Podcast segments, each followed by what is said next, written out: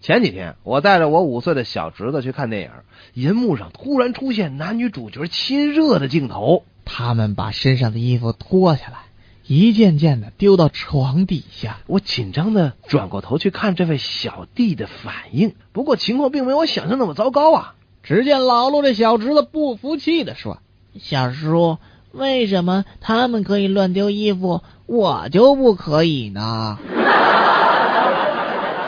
一位女士春节大购物，匆忙中把钱包丢了。有一个诚实的小男孩找到了钱包，并且还给了她。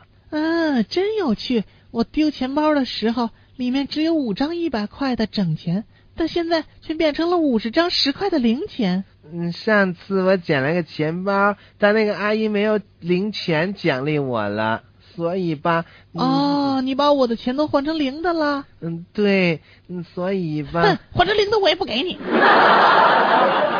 小强找小明要五块钱的账，小明躲在家里不敢露面。小强看到小明的鞋放在门口，知道人一定在家里呢，就开始敲门。可是这屋里呢一点动静都没有，小强于是就急了，就在屋外面喊。小明，我知道你躲在家里，你的鞋还在门口呢。嗯，我是光着脚出去的。